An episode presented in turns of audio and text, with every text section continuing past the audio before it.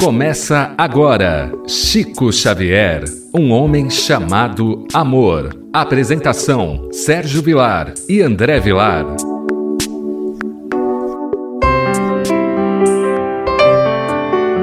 Queridos amigos, que alegria! Nós estamos pela Rádio Boa Nova. O nosso abraço, a nossa gratidão ao nosso rádio ouvinte. Estamos entrando no ar com o programa Chico Xavier, um homem chamado amor. Apresentação de Sérgio Vilar e André Luiz Querini Vilar. Hoje, dando continuidade nas lições que temos aprendido e muito do livro Lindos Casos de Chico Xavier, pelo professor Ramiro Gama, que é um livro de autobiografia. O Chico foi contando as histórias a ele é uma lição muito pequena. Na verdade, são apenas quatro frases, mas eu penso que nós temos um tempo muito grande para fazermos comentários que julgamos ser importante, porque é uma pequenina história que serve para todos nós para ampliar o nosso conhecimento na busca de interiorizar essa mensagem para tentarmos vivenciar uma mensagem melhor. Antes disso, tudo bem com você, André Luiz? Tudo bem, querido Sérgio. Que honra, que privilégio. A oportunidade de ter um programa aqui pela Rádio Boa Nova, que é um dos grandes veículos de comunicação do Espiritismo aqui no Brasil. Que alegria em poder falar de Chico Xavier, este homem que ao longo de 92 anos de existência procurou ajudar o próximo, solidário, solícito, homem de bem, verdadeiro cristão, impulsionou o Espiritismo para que tivesse a projeção que ele tem hoje, auxiliou as casas espíritas no seu departamento assistencial e doutrinário. Falar de Chico Xavier dá prazer, alegria, porque é falarmos de um espírito que veio com compromisso de nos mostrar que a vivência deve caminhar junto do conhecimento. Então é uma alegria imensa iniciarmos mais um programa Chico Xavier, um homem chamado amor. E gostaria já de deixar o nosso WhatsApp. Quem tiver interesse de mandar a sua pergunta, o seu comentário, entre em contato conosco pelo WhatsApp 19 997782794. Não conseguiu anotar? Não tem problema. 19 997782794. Nós vamos perceber que essa lição é mais ou menos uma continuidade daquela que nós lemos no programa anterior. É aquela que o Chico recebe um convite, ele era indispensável naquela noite, numa casa espírita, distante de Belo Horizonte, distante de Pedro Leopoldo. Chico se empolga pela palavra indispensável. Se sentiu naquele primeiro momento importante com a sua tarefa, vai na Central do Brasil, compra o bilhete do trem e ele então pede dois dias para o seu patrão, entra no trem e vai. Até então, Emmanuel não havia se comunicado. Emmanuel já dentro do trem, começa a conversar com o Chico. Chico, você está tendo ideia do que você está fazendo? Quer dizer que você é uma pessoa indispensável? Quer dizer que você está se sentindo uma pessoa importante? Você parou para pensar que você tem emprego e que o dinheiro do seu emprego mantém a sua família e que o seu compromisso em Pedro Leopoldo não é hora de você refletir sobre isso? Então o Chico começou a refletir. Na primeira estação, ele desce do trem, pega um trem de volta e retorna, realmente percebendo que não existe ninguém que seja indispensável e, ao mesmo tempo, de que ele não poderia abandonar o trabalho do seu ganha-pão para poder ter o trabalho espírita como o mais importante da sua vida, ele tinha que conciliar.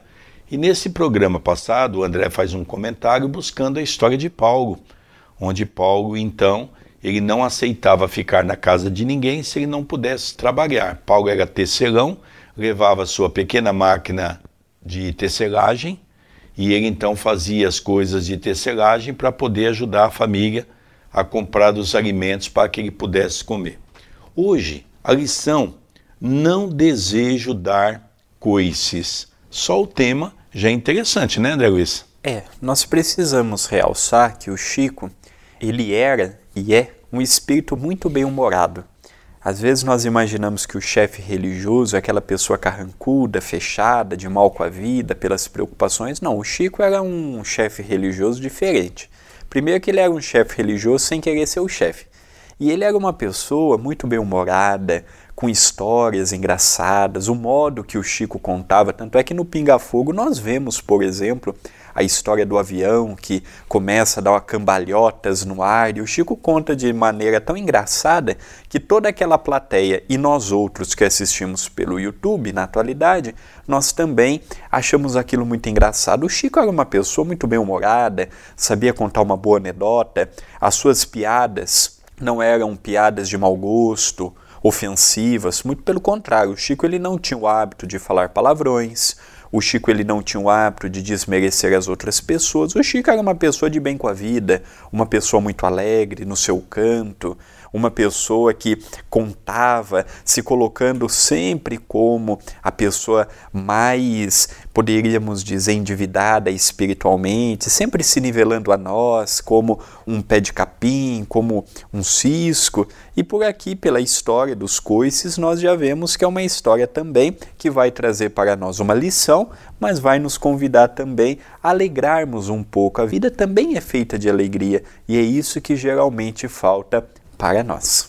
Conta-nos, amigo Gama, alguém aconselhou ao Chico sair por alguns tempos de Pedro Leopoldo para descansar, arejar as ideias e gozar um pouco a vida. O Chico ele tinha uma carga horária de trabalho muito intensa, seja na fazenda modelo, seja com a família, seja no centro espírita. O Chico ele trabalhava numa fazenda que não era tão perto de Pedro Leopoldo e não havia transporte como nós temos hoje. O Chico ia trabalhar de carroça, ia trabalhar de ônibus, era um tempo para ir, um tempo para voltar. O Chico estava no centro espírita quase todos os dias. O Chico era uma multidão, o Chico tinha hora para iniciar a atividade, mas não tinha hora para terminar a atividade. Era uma verdadeira multidão que o procurava e o cansaço era natural, mesmo Chico sendo missionário, o corpo físico, mesmo estando preparado para a atividade, é uma máquina. E o Chico dormia muito pouco. O Chico ele chegava na sua casa, ainda revisava as psicografias que ele recebeu, ele tinha um cuidado de responder às cartas que ele já recebia naquela altura. Então a vida do Chico foi de muito trabalho. Nós já vimos também, André, alguns programas atrás, há pouco tempo, por exemplo, que o Chico todos os dias ia para o centro para atender os doentes. E conta-nos, Marlene Nobre, que eu e você, André, tivemos a oportunidade de fazer a última entrevista é, com a Marlene Nobre, onde eu estava vendo isso, foi no mês de dezembro que nós fizemos isso, há cinco anos atrás. E nós nos relembramos que ela contava que quando Chico mudou para Uberaba, ela estudava na mesma faculdade que o Valdo Vieira, apesar de o Valdo é, ser dois, três anos a mais que ela. E o Valdo, sabendo que ela era espírita, ela também sabendo que o Valdo era espírita, ela conhecia as obras é, do Valdo e do Chico. Então, porque os pais de Marlene já eram também espíritas. E ela pede para conhecer o Chico, que até então ela não conhecia. E é engraçado quando o Valdo vai falar com o Chico, o Chico pede para que a Marlene fosse até ele. E ali houve um fato muito interessante que ele convida a Marlene para, nos dias de trabalho de receituário, para o Dr. Bezerra, se ela podia ajudar. E ela conta que o Chico recebia 400, 500 receitas mediúnicas de remédios homeopáticos. O Chico era um médium que, quando nós falamos dele, quem não conheceu, acha que nós estamos aumentando. Quem puder, assistam vídeos do Chico psicografando. Eu tive acesso a um vídeo na década de 50, o Chico ainda estava em Pedro Leopoldo. O Chico ele psicografava com uma velocidade, lógico, a idade vai cansando. O Chico com 80 anos já não psicografava qual é a velocidade que ele tinha quando ele tinha 30. Mas olha, o Chico é de uma época que não tinha tecnologia. Imagina nós recebermos uma psicografia, nós datilografarmos, enviarmos pelo correio. O Chico ele trabalhou muito, ou mesmo com receituário. Imagina o que é você trazer numa tarde ou numa noite 500 receitas diferentes. É uma coisa impressionante, eu não tenho ideia do que é isso. E sem contar também, André, que o Chico tinha sob a supervisão de Emmanuel, que fazia todas as correções dos livros. Chico, logicamente, e eu até acredito nisso, que é uma área do Espiritismo que acredita que Chico é a reencarnação de Allan Kardec, porque dentro de uma linguagem, Chico era perfeito. E Emmanuel ainda lhe ajudava a fazer toda a conferência. Eu já vi depoimento de diretores da Federação Espírita Brasileira que chegaram a afirmar que os livros de Chico não passavam por correção. O Chico fez duas viagens para o exterior, 65 e 66. Tanto é que na de 66 foi quando o Valdo Vieira deixa o Chico sozinho em Nova York, pega todo o dinheiro que eles tinham para a viagem, retorna para o Brasil e dali vai para o Japão. E é ali que o Valdo deixa o caminho espírita. E nós vemos que o Chico ficou aproximadamente três semanas com o casal Haddad na Carolina do Norte, e lá nós vimos duas situações interessantes. Nessa cidade, querido Sérgio, querido telespectador, o Chico mandava tantas cartas para os amigos no Brasil e também ali para os Estados Unidos ou para a Europa, que o Chico esgotou com os selos daquela cidade. Isso é um ponto muito interessante, pitoresco. E o segundo é, o Chico ele tinha três vezes por dia aulas de inglês Apesar dele já ter ido com uma noção do inglês, a pedido de Emmanuel, lá ele se aperfeiçoou. E o Chico ele teve uma facilidade tão grande no inglês que quando ele escrevia uma carta em inglês, era um inglês perfeito, sendo que ele não tinha nem o quarto ano direito. Ele não tinha noção sequer do ensino mais aprofundado da língua portuguesa. Então nós vemos que o caso do Chico é um atestado de reencarnação, porque Allan Kardec ele falava aproximadamente oito línguas, oito idiomas. Allan Kardec era um poliglota. Uma das profissões de Allan Kardec era de ser tradutor de outros idiomas para o francês ou do francês para outros idiomas. E o Chico, eu acho que o que mais incomoda as pessoas no Chico é a sua simplicidade, porque nós temos aquela ideia de que uma pessoa importante tem que se vestir bem, tem que andar com carros bons, tem que estar com pessoas bem vestidas do seu lado, e o Chico foi o oposto. O Chico foi o que Francisco de Assis foi na sua época, o que Vicente de Paulo foi na sua época, o que Lutero foi na sua época. O Chico veio para o povo os ternos que ele tinha, ele ganhava, as roupas que ele possuía, ele ganhava. Ele foi usar seu primeiro par de sapato aos 15 anos. O Chico, ele tinha aquela mediunidade toda, ele, se precisasse, ele sentava numa casa para brincar com as crianças. Esse é o Chico.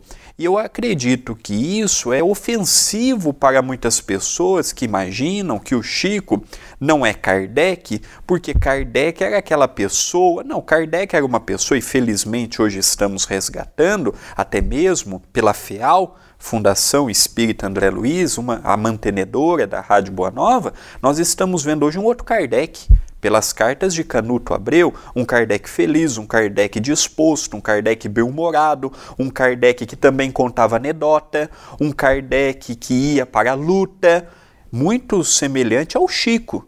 Então nós temos visto que Kardec ele foi colocado como uma pessoa assim sobrenatural e agora nós estamos vendo o lado humano do nosso codificador. Nós vamos ler a pequenina história para nós podermos então tirar uma ideia. Vamos relembrar que alguns amigos então se aproximam do Chico e diz: Chico, você precisa tirar uns dias de descanso, sair de Pedro Leopoldo, você tem uma carga de tarefa muito grande, seja no centro, seja na fazenda modelo, seja junto da família.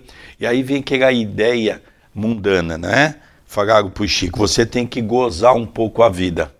Eu ouço muito isso no movimento espírita. Gente, precisamos criar um trabalho. Ah, eu não tenho tempo. Eu preciso gozar um pouco a vida. Só que está chegando no fim esse tempo, não é? Porque a Terra já não vai mais suportar a ociosidade, não. Nós temos que entender isso. Olha o que nos diz Chico Xavier. Esta foi a sua resposta, que vale também por uma lição. Não posso sair daqui. Neste abençoado lugar, vivi como um burro bem vigiado, e por isso meus coices são bem controlados. Mas se sair, vou dar coices a torto e a direito. Não, deixem o burro preso e feliz onde está. Outro dia o Chico disse assim: Olha, eu sou um burro espírita, porque tem muita gente aí que é um espírita burro. Então nós vemos o Chico, esta pessoa bem-humorada, esta pessoa, não, olha, Emmanuel já me ensinou, eu sou muito devedor, eu não posso sair daqui não, deixa eu aqui no meu cercadinho, sou um burro feliz, bem tratado, tenho muitos amigos, estou muito feliz com a minha condição, cansado sim, é, tem dias que eu chego em casa exausto, porque eu sou um ser humano comum, mas eu estou é muito feliz. É interessante também, André, gostaria de mostrar um viés diferente. O Chico ia para o Rio de Janeiro, por exemplo, e ele fazia sessões públicas, seja de psicografia, seja até de oratória, e é um fato muito interessante que havia o convite para as casas espíritas, quem quisesse ia assistir o Chico onde ele estava.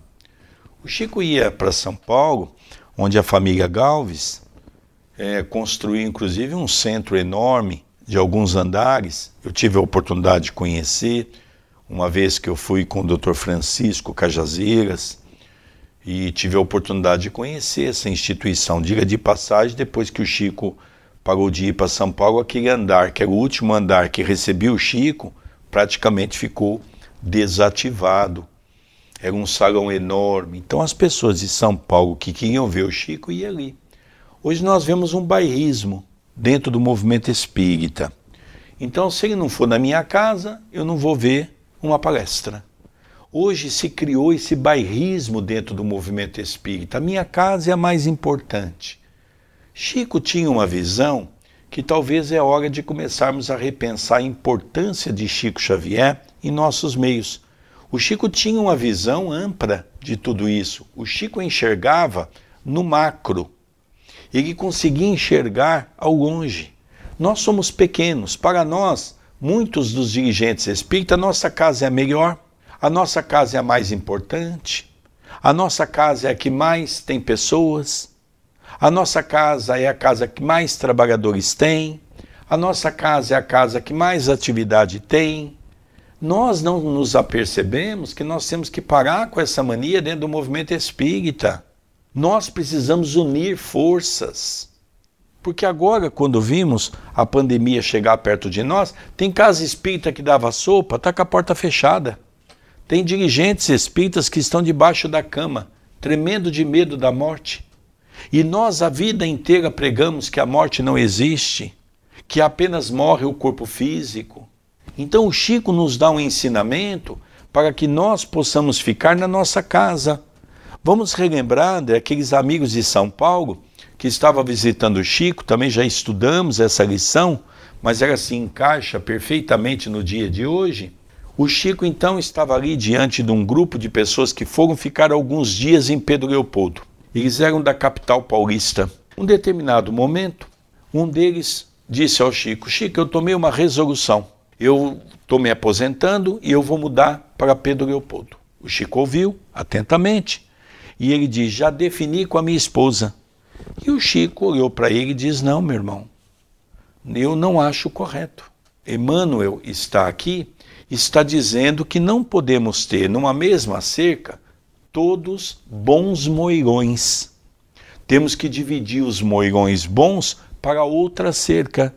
Se você está em São Paulo, a espiritualidade te colocou lá para que você possa fazer a sua atividade no meio que você está. Me faz lembrar também, André, a história de Pietro Baldi.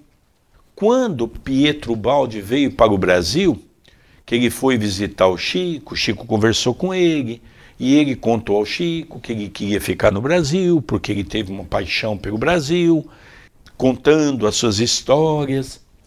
O Chico ouviu e diz: Olha, Pietro, os espíritos estão dizendo que o seu compromisso é na Itália, não é no Brasil. Lá você vai ser mais produtivo do que aqui. Pietro ouviu, deu pouca importância, se radicou no Brasil, desencarnou por aqui. E a grande verdade é que quando ele foi embora naquele dia, o Chico ficou com alguns amigos e o Chico fez o seguinte comentário: Pietro está perdendo a sua reencarnação. Então é aquela mania, não é? Eu vou muito para Portugal. Lógico que nós lá temos muito convite. Sérgio, por que, que você não passa a ficar mais tempo aqui em Portugal? Por que, que você não passa a ficar mais tempo por aqui? Nós temos que entender que o nosso compromisso, como também ter irmãos portugueses que vêm aos montes aqui para o Brasil, para nossa casa, visitar, e diz: Ah, Sérgio, eu gostaria de ficar aqui. Não, você aqui vai aprender o Espiritismo de uma maneira diferente, que vocês pregam lá. E você vai poder colaborar lá com o nosso povo português. Então nós percebemos que é sempre essa história, às vezes até, André, um processo obsessivo. Eu me recordo quando o Chico mudou para Uberaba. Uberaba naquela altura tinha não tinha 10 casas espíritas. Tinha o Centro Espírito Uberabense, que é centenário, a Casa do Cinza, o sanatório e mais algumas outras instituições espíritas. E o Chico, ele, ele tinha um hábito de ir apenas em uma casa além da comunhão, que é da, daqueles irmãos Lázaro que ele frequentava. E era uma casa muito pequena, o Chico nunca fez publicidade. E o Chico, ele, quando era convidado para ir em outra casa em Uberaba, ele dizia assim: Olha, eu não posso ir, porque Uberaba já está com muitas casas. Há muitos ciúmes no Espiritismo. Vamos juntos fazer um espiritismo. Vamos juntos sentar numa mesa, trabalhar.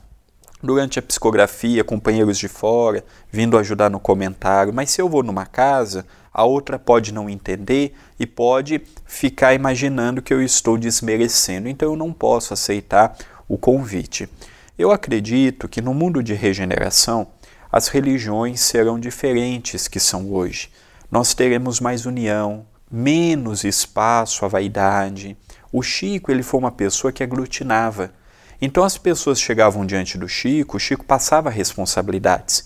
Então, quantas pessoas no seio de Pedro Leopoldo e posteriormente de Uberaba, o nosso querido Sérgio fundou uma casa espírita em Itapira a pedido do Chico. Quantas casas espíritas, quantas creches, quantos sanatórios, quantas instituições não saíram porque o Chico disse: olha, é necessário, você tem esse compromisso, você tem essa finalidade. E hoje nós vemos pessoas que querem juntar para si poder, cargo.